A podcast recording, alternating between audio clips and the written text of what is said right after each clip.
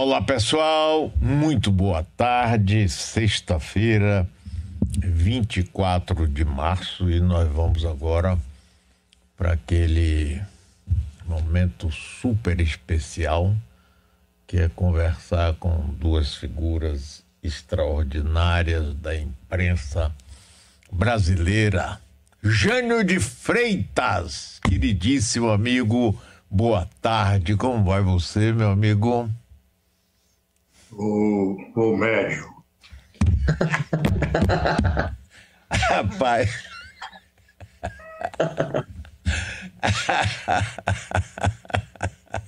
Rapaz, você é fantástico. Eu sei, porque é, ele tem uma capacidade de uma ironia e um. Eu não sei nem classificar, mas tem umas coisas fantásticas. Aliás, hoje, no seu artigo do Poder 360, quando você faz uma menção à, ex-primeira-dama, o final também foi aquela frasezinha assim, bem tum, direto ao assunto, rapaz, que coisa. Bob Fernandes, boa tarde, como vai você, meu amigo? Boa tarde, Mário, Jânio, amigos da metrópole, amigas da metrópole. Vamos indo, tocando o bar, nesse Brasil louco. Agora, é, Bob, você tinha falado aí, a gente conversou assim, porque nossa pauta aqui é absolutamente livre em função das coisas que vão acontecendo para poder pegar aí essa visão de vocês. O que é que você joga no campo da gente agora para a gente começar a conversar com o Jânio também? Olha, eu acho que é um assunto na verdade, a gente. É, é, a primeira coisa que eu queria dizer é que eu vi muita gente daqui, mas da Bahia, falando do, do nosso programa, do primeiro, e uma pessoa que eu adoro, que eu amo muito, muito inteligente, dizendo, ah, adorei e tal. Agora, vocês podiam botar mais coisas que fica mais veloz. E eu disse, a ideia é exatamente o oposto. Nós somos a infantaria anti-cliquismo, que é essa disputa enlouquecida pela audiência comandada pelas Googles e Twitters, etc. da vida. Né? Eu acho que tem um tema hoje que é um tema, para mim, que eu acho que é muito interessante, porque ele atravessa, na verdade, décadas, que é essa questão Lula e Moro. Esse debate travado a partir do, da informação de que haveria uma, um plano para mim, uma coisa muito nebulosa ainda, de sequestro e etc., e tentativas de matar, de personagens do PCC que querem a transferência do senhor Marcola e outros presos no sistema prisional de Brasília, por exemplo, Marcola para São Paulo. Isso envolveu falas do Lula e falas do Moro. Eu acho que esse é um tema que esse personagem Moro é um personagem perigoso na história do Brasil, desde quando ele tornou Alberto Youssef doleiro. No, há 30 anos atrás, no caso do Banestado CC5, ele tornou um delator premiado. Essa semana, novamente, o, o, o, juiz da Lava Jato atual pediu a previsão do Alberto Youssef e, mais uma vez, o TRF4, por duas vezes, impediu a prisão.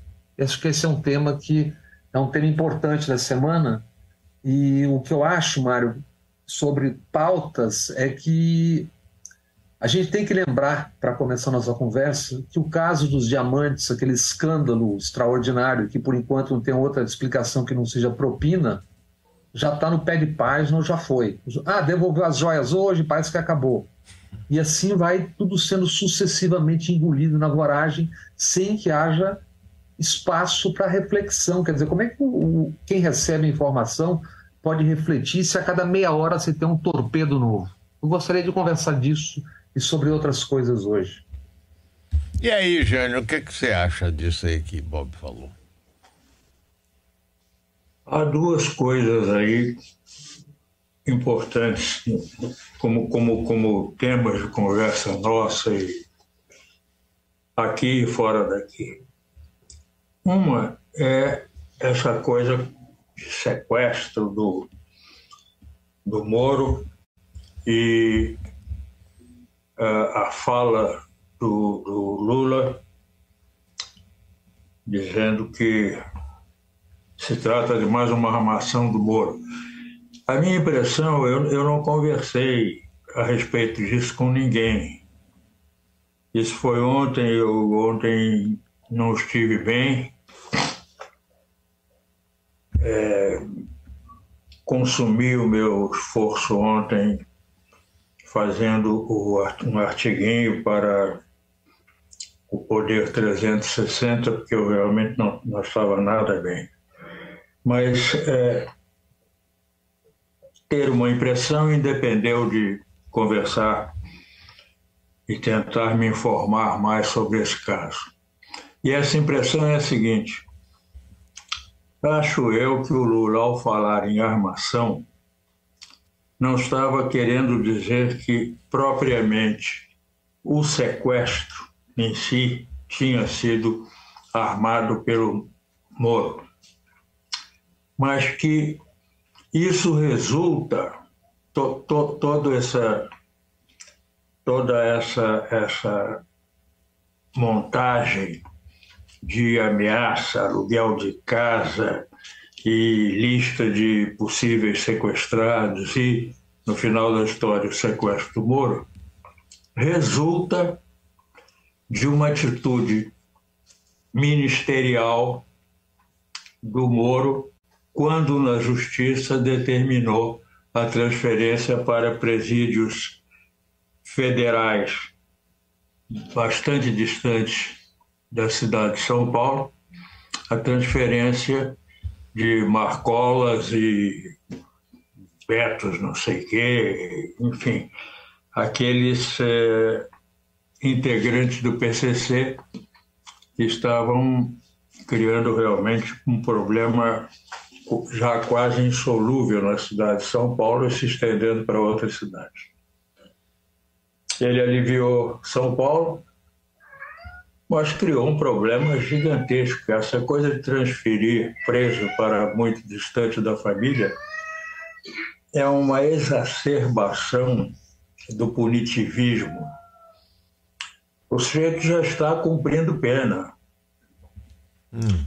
Se ele, é, na cadeia ou a partir da cadeia, cometer outras coisas graves, outros, outras ilegalidades, outros crimes, o que é correto, o que está na legislação brasileira que deve ser feito, não é agravar a pena pelos crimes anteriores, é abrir um inquérito, criar um processo, fazer um julgamento e sentenciar concedendo inocência nesse caso ou estendendo a punibilidade. Então, é, em primeiro lugar, eu acho que o comportamento do Moro, que não, não, não foi e não é exclusivo dele, isso tem sido feito com frequência, é ilegal. Pelo menos contraria o que se pode entender da, da legislação brasileira, da legislação criminal brasileira. Ele está agravando penas por conta da cabeça dele. O juiz, ele foi o que o Moro fez e é o que fazem os juízes e, policiais e ministros da Justiça ou o que for que decidam por essas transferências que impedem o contato familiar com o preso. A família não, não tem que ser punida, além do mais. Além do erro preliminar da decisão, a, a, o impedimento do contato familiar com o preso está punindo a família, não só o preso, a mãe, a mulher, os filhos, lá quem seja. E eles não fizeram nada até prova em contrário, eles não têm nenhuma é, contribuição, nenhuma participação nos, nos, crimes, nas ilegalidades, nas irregularidades, nos, nos excessos que um condenado faça, cometa dentro da cadeia ou a partir dela para companheiros de marginalidade fora dela. Então, aí já há um problema, a meu ver, extremamente grave.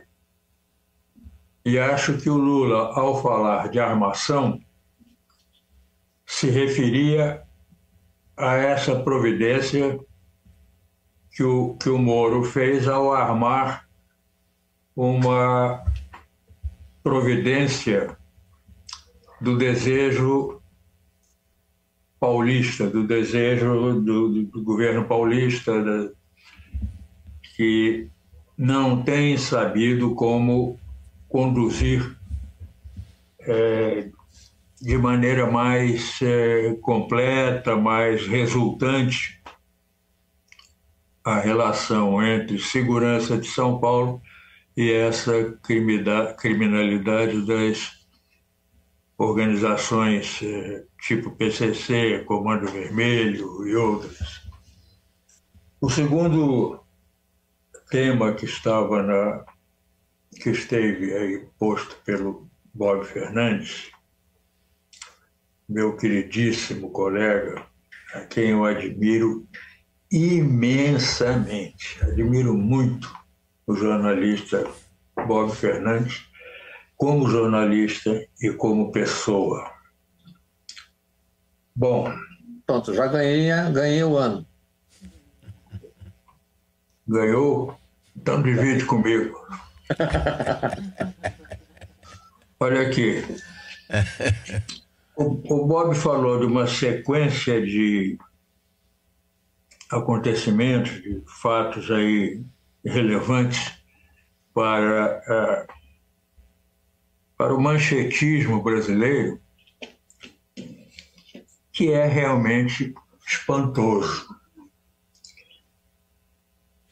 Eu, eu, não, não me ocorre entre os países que frequentam o nosso noticiário e, e as nossas buscas pela, pelas fontes de informação, pelos pontos de informação do exterior, tipo publicações externas e internet, a própria internet, é, noticiários externos.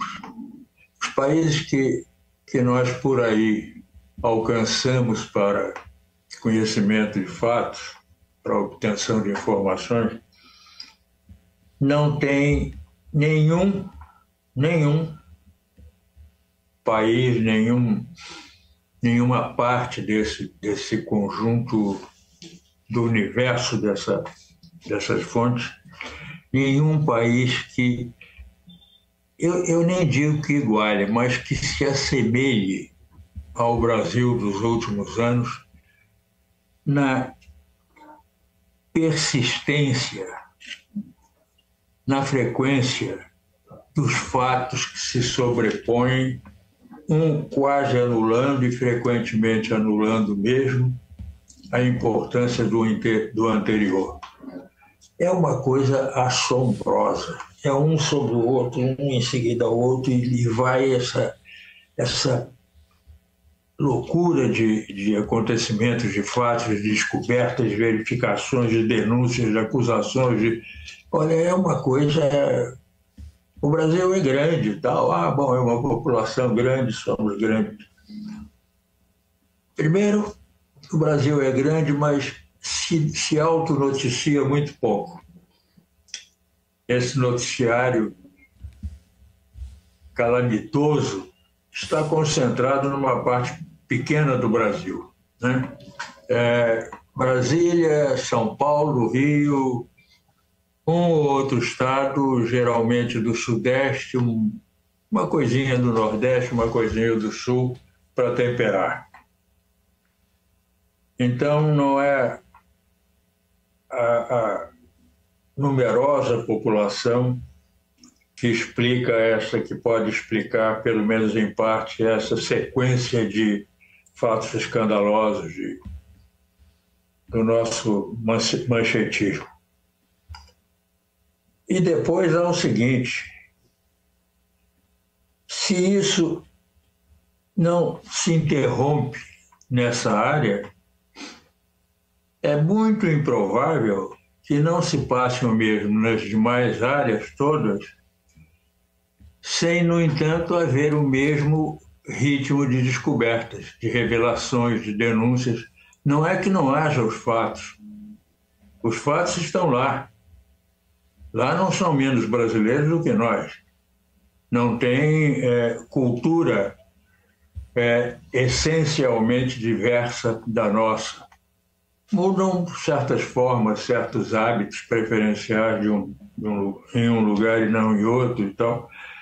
Mas é, nós somos o mesmo povo, com mais ou menos os mesmos vícios, as mesmas qualidades positivas, e não deixaria qualquer parte desse, desse mundo deixaria de seguir essa, essa regra do, do comportamento irregular, ilegal, indevido, criminoso que acomete aí as, as, as leituras com um, as leituras noticiárias com um manancial diário e incessante, ininterrupto. Nisso somos únicos, suponho, até onde eu posso saber. Gente, eu faria uma pergunta aqui para você. Faria, não, vou fazer. É, que papel a imprensa tem nisso? Eu, eu aqui, por exemplo, no nosso grupo minúsculo de imprensa, eu, eu me bato muito com a falta de continuidade, não é? Tanto em coisas, por exemplo, o governador, o prefeito chega e anuncia: nós vamos fazer tal projeto. Aí vira notícia e tal. Ah. Depois não faz, ou fez, ou não fez, ou custou mais caro, ou custou mais barato. Nada, morreu. A mesma coisa em relação às coisas negativas. É? Já que vem um escândalo atrás do outro, não há na cultura jornalística, eu observo aqui, não sei se que eu queria ouvir de vocês, que, sabe, a gente, bom, fala da joia, mas depois da joia, Lula vem e disse que queria fazer tal coisa lá com, com Moro, aí vira notícia, e aí é, a outra coisa vem, a outra coisa vem. Parece que a gente vai rolando, rolando, e, e e como é que as pessoas podem interpretar ou ser ou ter conhecimento real? É, esse me preocupa, por exemplo, por todos esses lados, tanto do lado do escândalo quanto do lado dos anúncios bombásticos. Outra coisa, o Ministério Público, por exemplo, que passou a ser importante a partir da Constituição de 1988, ele tem o poder de, vendo uma situação, pedir à justiça que abra ou não um inquérito. Bom, o funcionário, o promotor do Ministério Público, tem um espaço na imprensa fantástico. Ele vira e diz: Vou pedir à justiça um inquérito contra fulano de tal, ababá. Então, aí morre. Quer dizer, o, o cara já de saída é culpado só pelo que o promotor avisou que vai fazer. A justiça, na maioria das vezes, vira e diz: não, não tem sentido isso, bota, arquiva e não, ninguém é informado. Você entendeu? Assim, eu fico muito confuso nesse negócio todo. Mário, posso entrar nessa bola? Eu acho que isso tem a ver exatamente quando eu, eu fico usando essa expressão cliquismo e o, e o Jânio usou o manchetismo. É, Qual é que você usa? Cliquismo, é o clique, clique a, busca da audiência a qualquer custo. Clique, clique, clique. Isso é uma doença que advém, está contaminando o jornalismo, que já tinha seus problemas e suas doenças, que advém do domínio das chamadas os donos da verdade do mundo, Google, YouTube, Facebook do Zuckerberg e Elon Musk. Eles vivem de vender audiência. E isso pede a renovação constante, constante, constante, constante. Aí desaparece nessa sucessão e nessa voragem, desaparece a capacidade crítica das pessoas e de reflexão, porque não há tempo possível. Nós estamos conversando agora, já deve estar aparecendo outro escândalo que estará nas manchetes daqui a pouco e assim vai. A propósito disso tudo, Mário, da sua preocupação, resultantes. Eu estou atrás de um livro muito interessante que chama-se A Fábrica de Cretinos Digitais, que é um cidadão, Michael Dugsman, que era diretor de pesquisa do Instituto Nacional de Saúde da França, foi do MIT, prestigioso Instituto Tecnológico dos Estados Unidos, e que ele diz que, apesar de fatores múltiplos, há um dado concreto que está levando à diminuição do quociente de inteligência, que pela primeira vez na história, desde que há uma medição disso, a geração atual é menos inteligente do que as anteriores e ele atribui isso exatamente à existência de dispositivos tecnológicos. Claro que a tecnologia em si não é o mal, mas a forma com que isso está sendo usado no mundo, sem regulamentação alguma, e nós vimos isso no Brexit, vimos no trumpismo, no militarismo bolsonárico no Brasil, isso produz uma geração de pessoas que vão o pátio dos milagres à porta dos quartéis durante 70 dias, gente falando com ET, etc. Terra plana e todo esse delírio. Então, essa velocidade. Quando eu brinco com a história do cliquismo, que nós estamos aqui resistindo ao manchetismo, é não nos rendermos a essa velocidade imposta que obriga você ter uma notícia nova a cada meia hora ou a cada dia. Isso engole tudo e, portanto, não há consequência. E o Ministério Público, e o Judiciário, e tudo entra nisso. A gente está falando do Moro essa semana sem lembrar que o Moro foi desmoralizado na Operação Lava Jato por tudo o que aconteceu. A gente não está lembrando, a gente tem que lembrar que ele condenou o presidente, o ex, agora presidente Lula, por, como bem disse o, Jânio à época, por ofício, ato de ofício indeterminado, portanto inexistente, e que o Supremo Tribunal depois anulou tudo. Que a juíza Hart, que agora mandou suspender o sigilo dessa operação contra o PCC, foi a substituta do juiz Moro. Então, e quem é o Moro? O Moro é um cidadão que, em, 1900, em 2003, há 30 anos, usou como delator e depois liberou como delator por delação premiada o senhor Alberto Youssef, que seria depois, 20 anos depois, o delator no caso Lava Jato. Numa, a época do Banestado, 30 bilhões de dólares inicial e 136 bilhões de dólares depois, com ricos milionários brasileiros mandando dinheiro para fora, inclusive quase todos os grandes grupos de comunicação. Então, eu, eu, a minha angústia quando eu vejo o noticiário é que não há como ler os personagens sem ler eles no todo. E isso não é possível fazer diante da voracidade e da velocidade com que as coisas são apresentadas. É isso. É, é essa a minha angústia também, Mário. A gente conversa sobre como é que é possível a senhora Michele está sendo lançada essa semana a sua santificação numa corrida que ela falar pelo país, lançamento, uma pré-candidatura, alguma coisa, sem que se lembre onde estão Onde está a conclusão do inquérito dos 89 mil, ou enterraram os 89 mil em cheques do Queiroz, o faz tudo os Bolsonaro para Michel? É como se não existisse, quer dizer, cada fato novo apaga o fato anterior sem conclusão alguma. E, e vamos lá, e, a, e nave vai. E, aí, e assim vai. E o Moro? O Moro lançou um. Há seis dias da eleição do primeiro turno, ele lançou uma delação absolutamente facesca do ex-ministro Palocci, que depois o Ministério Público e a, e a Polícia Federal não aceitaram, porque era um amontoado de fatos inventados, mentiras e cascatas. Ele, durante a eleição, conversava com o Paulo Guedes para ser o futuro ministro da Justiça, sai de lá desmoralizado e depois, nos debates, está ao fundo da Câmara gesticulando para o mesmo Bolsonaro que desmoraliza. Como é que é possível que tudo isso seja noticiário sem que se coloque no devido lugar o papel de cada personagem?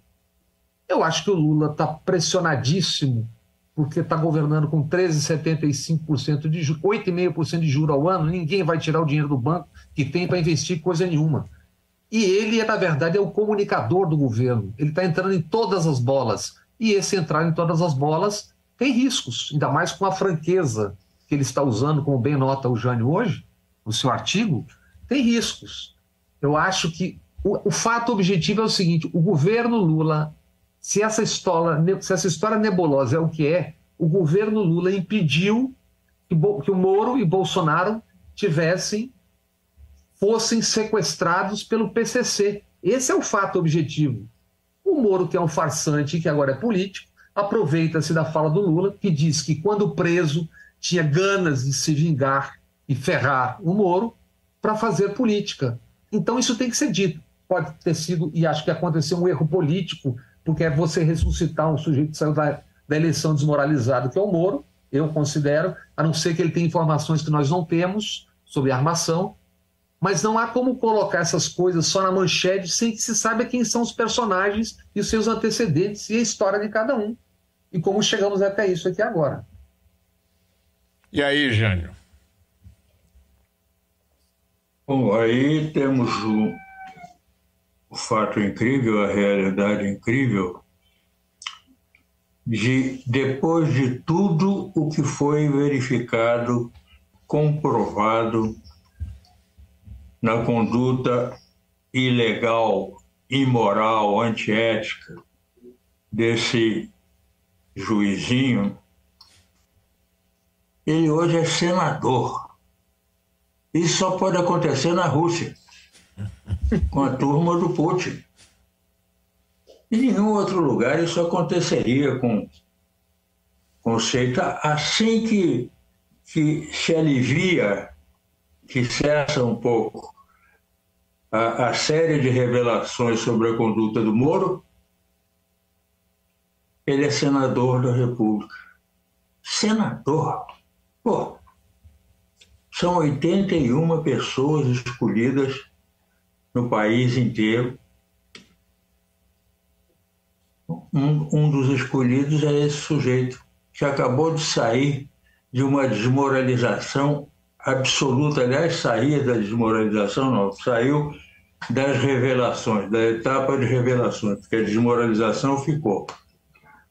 E vira senador. Então, a consequência disso só pode ser o quê?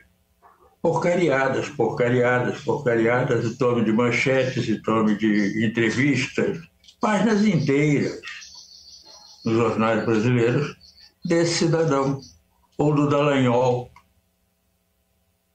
Jânio, e sem, e sem lembrarmos, por que, que não lembram durante as entrevistas o seguinte, o senhor que, que teve à disposição nos computadores e dados das empreiteiras, uma tomografia do país, e foi o senhor que ilegalmente comandou uma operação que deveria ser feita por Ministério Público, Polícia Federal, e ele julgar depois, mas as conversas das Lava Jato deixam claro que ele comandou a operação.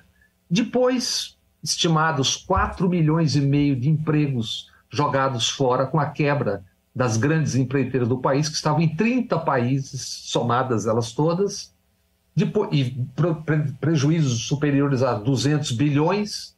Depois, ele vai trabalhar para Álvares Marçal, que administrava os despojos da Odebrecht, que ele ajudou a quebrar, da forma como atuou. Nenhum, nenhum país do mundo quebra empresa quando investiga. Os alemães não quebraram as suas empresas quando investigaram, os americanos. Você prende lá um grupo de pessoas, uma multa bilionária e, e, e toca o barco. Aqui quebraram a indústria pesada brasileira. E aí depois ele vai ganhar milhões na Álvares Marçal, que é a empresa que estava administrando os despojos. Isso é inacreditável. E dentro do que você falou, Jânio, é preciso lembrar de duas conversas que reveladoras, que na época jamais apareciam, por exemplo, nas emissoras de televisão. Néstor Cerveró, então ex-diretor da Petrobras, Interrogado por um procurador, ele fala assim: a Braskem é um escândalo do governo Fernando Henrique Cardoso. Não foi o Lula que inventou. Na mesma hora, interrompido pelo procurador, que muda de assunto. E ele fala: tá vendo? É isso que eu não entendo, que não quero investigar. A outra é o próprio Moro, quando surge uma ação a ser enviada para o Ministério Público sobre Fernando Henrique Cardoso, ele fala: não, não vamos mexer com esse, porque esse é um aliado, não podemos melindrá-lo. É isso. Eu não entendo por que, que não, isso não é colocado a cada vez que se conversa com essas pessoas. Porque é, é como se a, a, cada, a cada fato apaga-se a história e é reposto novamente, uma hora como herói, hora, e assim vai. Acho que assim a gente está respondendo a sua indagação e a sua questão, Mário. É, é, mas você sabe, Bob e Jânio, é, nós estamos conversando com Jânio de Freitas e Bob Fernandes. Eu acho que, que por trás disso tudo está o chamado mercado, a elite brasileira. Pronto. É o que explica isso tudo. Porque foi esse mercado, essa elite, que fez tudo para derrubar e prender Lula, para transformar Sérgio Moro no herói nacional e internacional, é? e que continua querendo, com juros altos e etc., etc., manter sempre o seu papel de elite que se beneficia, enquanto a grande maioria da população brasileira, com perdão da palavra, come merda. Agora, essa elite é tão burra e tão estúpida, no meu modo de ver, que acha que isso vai ficar assim a vida toda. Que abre um pouquinho a panela de pressão, destampa, faz uma, uma gracinha aqui, outra gracinha ali, e todo mundo vai aguentando. Enquanto isso, a gente vê a violência aumentando. Por que a violência aumenta tanto? Por quê? E é, é com polícia que se resolve isso? Mas a elite acha que é são os governadores, é o presidente, é a polícia que tem que aumentar e etc, etc.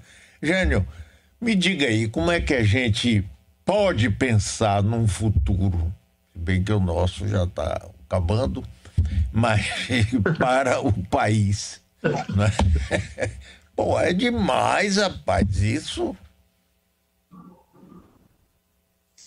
Peraí, deixa, primeiro eu vou fazer aqui um, uma observação em adendo ao que disse o Bob. As, os entrevistadores e o noticiário, no caso do Moro, não relembram nada, caso da Lava Jato, não relembram nada do que desmoralizou a operação, procuradores, o próprio Moro, portanto, o Judiciário e companhia pode ser aquele mesmo esquecimento das coisas que se sufocam, etc, etc, etc, etc. Ou, com grande probabilidade, o fato de que também para a imprensa, para a mídia, televisões, jornais, revistas, as revistas acabaram, ou estão quase.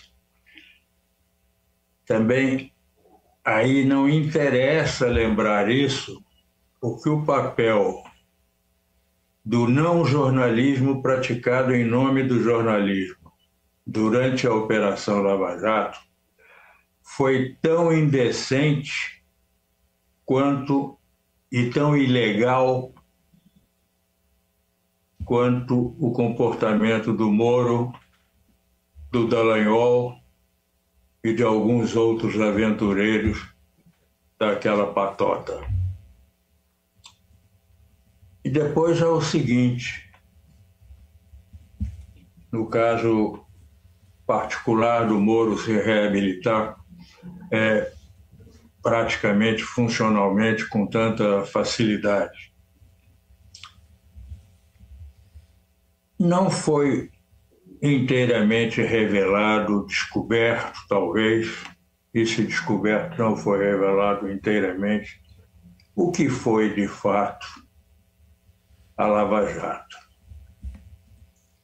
O Moro não estava agindo pelo Moro, não estava agindo em nome da justiça, do direito brasileiro, da Constituição. Não estava agindo só em nome dos seus correligionários ideológicos. De maneira nenhuma. Não acreditemos nisso porque é uma tolice. Podemos ter a certeza a certeza de que havia mais. Se não criando aproveitando a oportunidade e insuflando a direção dada à Lava Jato pelo Moro e o Dallagnol, principalmente. Por exemplo, Só brasileiros? Não. Só brasileiros? Não. Não. 16 investigadores americanos trabalharam lá no Paraná. Aí, ó. Trabalharam em Brasília com a Lava Jato. FBI. FBI ou FBI, como preferirem. Isso. Não esqueçam que onde vai o FBI, provavelmente a CIA, ou quase certamente a CIA já passou antes e continuará e logo seguirá para outra coisa que o Lula chamaria de armação. Há ainda muito a ser revelado sobre o que foi a Lava Jato. E o, o Moro até tem contribuído bastante para induzir essa conclusão. A ida dele para os Estados Unidos se justificaria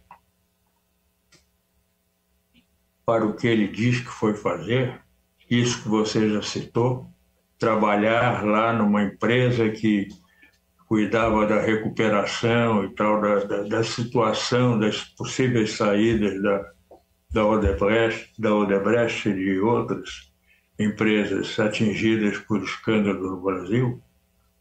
O que, ele foi fazer? Por que o, por que o Moro para fazer isso? Logo, o cara que exatamente jogou no abismo essa, essa Odebrecht. Isso não faz sentido, isso não tem sentido. Há alguma coisa por trás, houve e há alguma coisa por trás para justificar essa, esse ato absurdo, essa, essa, esse encaminhamento absurdo da vida dele. Depois, esse tipo de escritório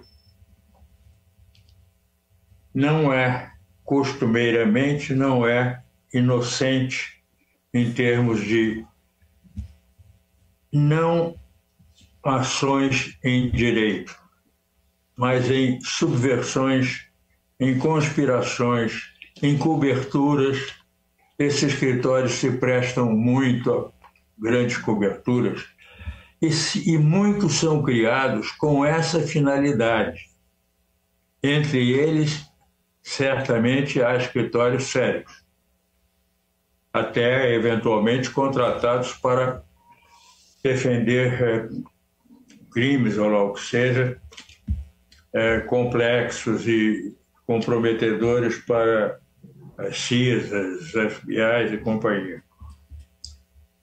Mas houve muitas doenças, é, denúncias desses escritórios na doença americana, para não perder a minha, meu desvio vocabulário aqui, denunciados nas, nas décadas de 50 e 60 quando saiu uma multidão enorme de denúncias feitas por ex-agentes da CIA e do FBI, mas principalmente da CIA, a respeito dessas operações todas e da utilização de empresa de costura, de costura de moda, escritórios de advocacia em, em grande quantidade. Aqui no Rio, houve na rua, isso foi constatado pelo Exército Brasileiro. Na rua Santa Luzia, no centro do Rio, na Cinelândia, onde funcionava, ah, funcionou por certo tempo, trabalhei lá, a sucursal da Folha no Rio, nessa rua antes de 64 e, e depois, entendeu-se. Havia uma agência de turismo, dirigida por um especialista em turismo venezuelano. Era uma estação do CIA. Não tinha nada a ver. Quase pegado a velha embaixada americana. Na Rua México, fronteira, em, em, em, frente à embaixada americana, o exército da época de 63 identificou um curso que era para preparar candidatos ao exame de sargento para se tornar terceiro sargento e depois os exames para segundo e terceiro segundo e terceiro sargento. E eles descobriram que os professores desse curso não estavam preparando ninguém para coisa nenhuma a não ser para trabalhar com eles, para soltar informações ali dentro, porque eram todos agentes, estavam todos ligados à embaixada americana. Essas coisas o Exército coletou muito e cometeu o erro gravíssimo em 63 de não explodir isso tudo, por causa das relações com os Estados Unidos, a viagem e as conversas do, do Jango quando foi aos Estados Unidos com o Kennedy, prometendo um comportamento é, dócil, de, de, de limites estritos para não criar dificuldades políticas para os Estados Unidos num momento de, de bastante problema, um momento bastante complexo nas, nas relações com Cuba, com União Soviética, com parte da África, etc. Foi um erro gravíssimo não terem exposto isso. Como, como por exemplo, nessa mesma época, o então coronel Mafra caçado no primeiro lote de caçados militares de 64, identificou, ele tinha sido mandado para o Acre, e lá ele resolveu aproveitar a estada sem muito o que fazer e pesquisar campos de pouso na Amazônia. Ele identificou mais de seis identificou cartograficamente. É aqui no paralelo tal, tal latitude, pá, pá, pá, tal longitude, e esse aqui, eram mais de 100. Ele trouxe e entregou ao Estado-Maior do Exército. Nenhum, nenhum desses campos foi sequer visitado para tomar um, um licor de genipapo lá, com alguém do Exército. Também ficou por ser denunciado. Em 67 eu quase fiz essa denúncia, mas ele não conseguiu uma cópia do original da denúncia dele. Eu disse, olha, sem essa cópia eu não tenho condições de ir em frente, eu vou batalhar ainda, eu vou continuar batalhando. Jânio. Nada disso é, é inocente, é, é, por ingenuidade. Nada, nada. Eu, eu, acho que você teve até conhecimento do material que fizemos à época na Carta Capital. No governo uhum. Fernando Henrique, a Polícia Federal operava com 15 bases com participação de gente da CIA. Era um, um regime de informação consorciada para poder frequentar uma instalação chamada CDO, depois SOIP, que era a estação eletrônica da Polícia Federal, o sujeito, delegado ou agente, a gente deu os nomes, precisava ir a Washington, não a Langley, e submeter-se a um teste de detector de mentiras. Isso o governo Fernando Henrique Cardoso, que não faz tanto tempo assim. E para lembrar uma coisa que você muito bem tocou, as visitas do, do, do, do, do Moro ao FBI, à CIA, etc., estranhíssimos o ministro da Justiça visitar como quem vai à Disney. Lembrando que os americanos, Departamento de Estado, devolveram 2 bilhões e meio da multa no caso Petrolão, Lava Jato, para uma fundação de educação contra a corrupção no país. Esses 2 bilhões e meio eram uma quantia maior do que todo o fundo partidário da eleição de 2018. Aquilo, isso é o meu entender, era obviamente um projeto de poder Se a gente junta aqueles 2,5 bilhões com o Dallagnol sendo flagrado numa conversa, eles deveriam disputar o Senado, etc, etc. Aquilo foi obstaculizado, o Ministério Público não permitiu, mas você já viu o americano dar 2 bilhões e meio para alguém para fazer como combater a educação? Aquilo é um projeto de poder, exatamente isso que você está falando. Ali, é, aquele é um sinal claríssimo. As conversas do Departamento de Estado, do FBI, que foram vazadas na, na, na Vaza Jato, são muito reveladoras de tudo que você disse que já vem dos anos 50, 60, que nós flagramos nos anos 90, que em 2014, 15, eu não me enganemos, não me, não, não me lembro direito, a escuta, o, a, o, grampeamento de telefones da presidência da República, da Petrobras e, de, e, e, da cúpula do PT. Então não tem achar que tudo isso é ingênuo e tudo isso acontece por acaso. Também acho que não, e muito bem lembrado, gente. O, o primeiro assunto que você citou, dos agentes da CIA trabalhando tranquilamente aí, em colaboração, em conjunto com a polícia, foi um trabalho seu espetacular.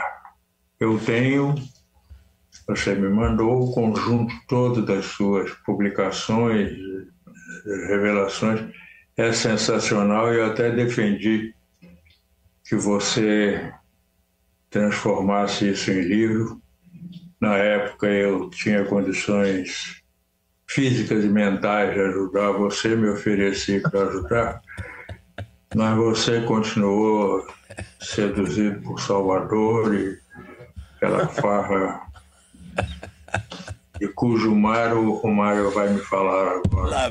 Como está o mar da, da Bahia hoje? fantástico, melhor do mundo. Que bom, acredito. Agora eu vou interromper aqui. o, o de Pernambuco, que eu também conheço bem, garanto a você que está igual. Ele é uma figura. O, Rio, acabou... vendo daqui, está uma delícia e é uma, é uma época de temperatura variável do mar. Para menos, menos frio, mais morno, hein? ou começando a esfriar.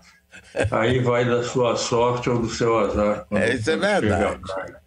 É verdade. Mas acabou de chegar a notícia aqui que o presidente Lula vai poder viajar para a China domingo. Esse exame está tudo estável, só atrasou. Domingo ele embarca para a China. Mas... Tem uma pneumonia, é isso? Esse exame o que? Check-up? Pneumonia leve. É, parece. ele estava é com isso? pneumonia, foi no Sírio Libanês lá de Brasília. Sim, aí fizeram uma geral. Fizeram, tá fizeram. Fizeram. E agora acabaram de liberar ele para. É o exame a que eu não, não me ofereço. agora, olha, o, tre o trecho aqui, agora é um, um trecho final aqui do artigo de Jânio. Fantástico, como sempre, mas o final. Diz assim: romance.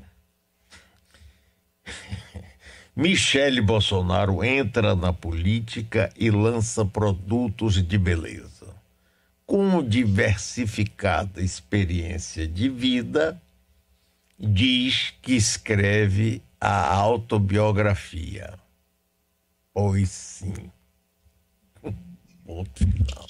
Fantástico fantástica, além do artigo todo que você fala, inclusive dessa é, você essa essa coisa, Jânio, fale um pouco sobre isso. Você fala que nada a perder ou a ganhar.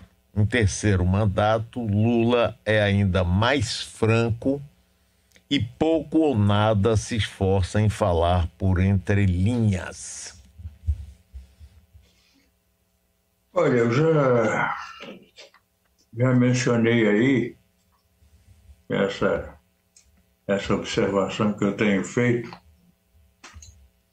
Aliás, eu estou aproveitando observações. Eu fiz por quatro anos, fiquei quatro anos observando a relação do, do Moro com a estatura das pessoas. E aproveitei essa observação, quatro anos de observação, para comprovar que ele só escolhe pessoas mais baixas do que ele e que ele é portador dessa crença estúpida de que os mais baixos, ao, ao terem que olhar de baixo para cima, que não, nem é tanto de baixo para cima, a não ser que seja o general Augusto Heleno, mas é, isso aí induz uma submissão das pessoas mais baixas, talvez seja uma estupidez completa, e, no entanto, foi o que levou à escolha do ministério,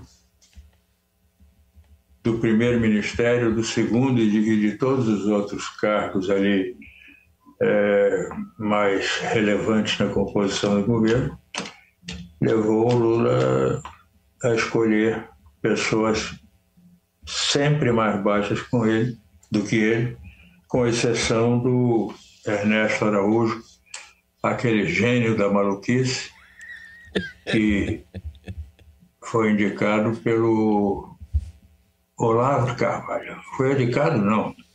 Foi exigido pelo Olavo de Carvalho, que, aliás, era bastante baixo também. Daí, talvez, a, a função de guru do, dos Bolsonaros.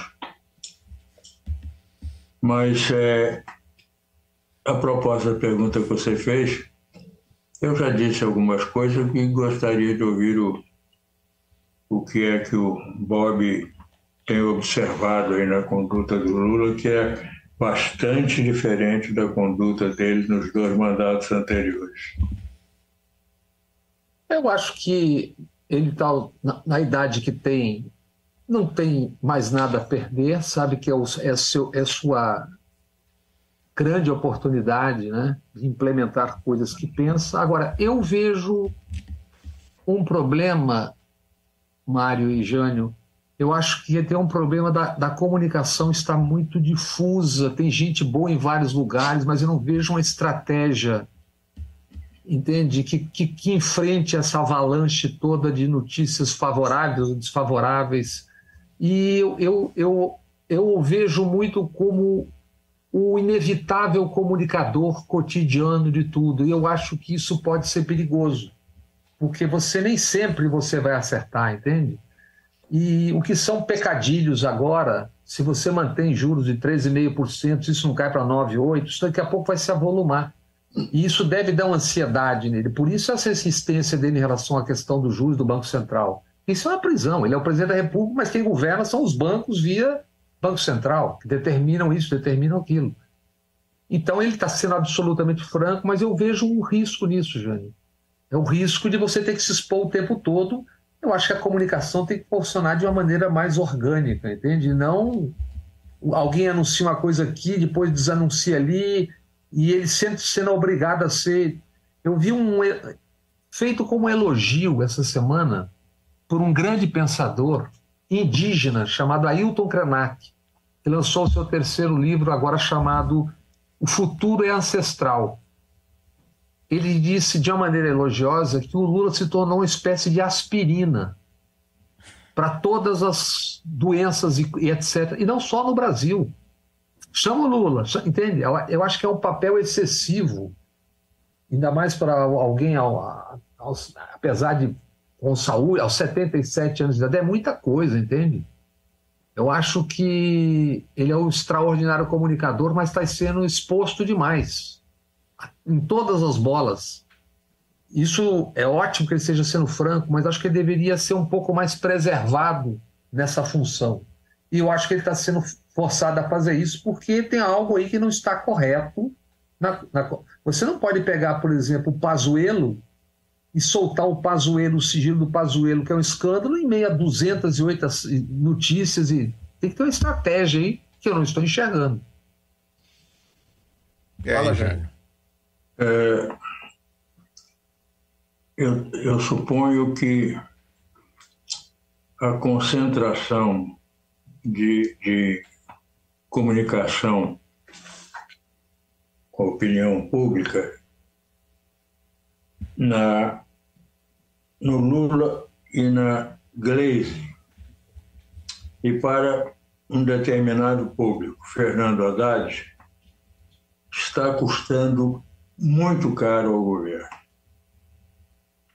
Ficam muitas coisas em aberto para serem é, respondidas, não são. Os dois não têm condições de estar o tempo todo respondendo a tudo. Tem há uma escala de prioridade a critério de um ou de outro. Mas isso tudo resulta as, as afirmações irônicas, eh, factuais, eh, estatísticas não respondidas se traduzem em desgaste não mensurável imediatamente, provavelmente não, não percebido senão com o decorrer do tempo, mas são muito onerosos. São cumulativos. Muito... Hein? Cumulativos. Cumulativos e muito onerosos para, para qualquer governo, não é para o governo Lula, é para qualquer governo. E no governo Lula está se passando isso. Ele e a Gleisi são as vozes ouvidas e lidas todos os dias em todos os assuntos que a eles pareçam importantes, que ao governo pareçam importantes e devam ser respondidos. E o Fernando Haddad numa, numa escala física menor, o empresariado, particularmente o setor financeiro, que chamam de mercado, ele felizmente evita essa palavra, tem a sabedoria de evitá-la. E o, o, custo disso já, já é visível. É o que eu também penso. É. Mário Kerter. Ah, eu, Você é o apresentador, entra aí. Eu concordo inteiramente com isso. E, e, isso gera também um, um, uma confusão, porque fica aquela coisa, vai para um lado, vai para o outro, uma hora tem isso, Sim, uma hora tem é. aquilo. Agora, tem uma coisa aí que eu acho positivo, Jânio e Bob, que é o seguinte. É o fato, e, bom, é, Jânio pode dar o depoimento dele, eu com já começando meus 80, posso dizer o seguinte: eu hoje falo muito mais livremente do que no passado. Tem ônus, mas também tem bônus. Eu sei que num governo, ainda mais num país dividido, com a oposição querendo massacrar, com o mercado querendo massacrar, com a grande mídia querendo massacrar, a situação pode ficar bastante complicada. Além da questão militar que está sendo levada, mas não está resolvida. A gente sabe disso. Essa é a minha preocupação. Agora, eu entendo isso do ponto de vista existencial. Né? De um jeito que claro. ficou 590 dias preso, né? ele sair e dizer que queria poder com o Sérgio Moro. Acho que e disse que queria, mas disse que queria referindo-se àquele momento, não Sim, ao hoje. Claro. É. Quando eu falo da comunicação, da coisa da estratégia que eu digo, é para além de governo. Por exemplo, como enfrentar a seguinte situação? O mundo se move e comove com a tragédia do genocídio indígena no Brasil e Yanomami, que é absurdo. O Brasil vai viver um problema que os japoneses viveram nos anos 50, que é a contaminação brutal pela, pelo mercúrio. Em 20 anos, 3 milhões de quilos de mercúrio jogados nos rios. Só em 19 e, só em 19 e 20, 100 toneladas de mercúrio. As pessoas estão comendo e bebendo mercúrio. Bem, isso é um escândalo. Davi Copenhague, tornado doutor honoris causa, semana passada vem a Unifesp, lota Sesc da Vila Mariana, Ailton Krenak junto, lota, anteontem, o Sesc Pinheiros, lotado, abarrotado. nem uma linha. Tratando-se do que? Invasão de terra, assassinato, crime. No entanto, nós tivemos semanas de editoriais, etc., porque invadiram três fazendas de eucaliptos do grupo Suzano no sul da Bahia. Quer dizer, um genocídio, que é uma coisa brutal. Um governador de Roraima disse que os índios deveriam sair do mato. Os Yanomami moram há mil anos numa biosfera que é do tamanho de Portugal e protegeram aquela biosfera durante mil anos. Eles deveriam sair do mato para ir para onde? E como é que isso não é tratado? Não é. Então, quando eu digo comunicação, é de uma maneira global. É como enfrentar essa loucura toda. Não é só a questão, as questões de governo, né? É como conduzir essa questão. Como conversar com as pessoas, como aliás nós estamos tentando aqui. Olha, é, mas você veja como é, né? A gente, quando começou a falar nos programas, não, 10, 15 minutos, no máximo 20, estamos aqui a uma hora. Uma maravilha de programa, só posso de novo dizer que fico encantado, agradecido, e não só eu aqui, eu vejo aqui os recados que chegam. Modéstia a parte, né, Mário? eu estou elogiando é vocês aqui, o meu papel aqui é pé do zero.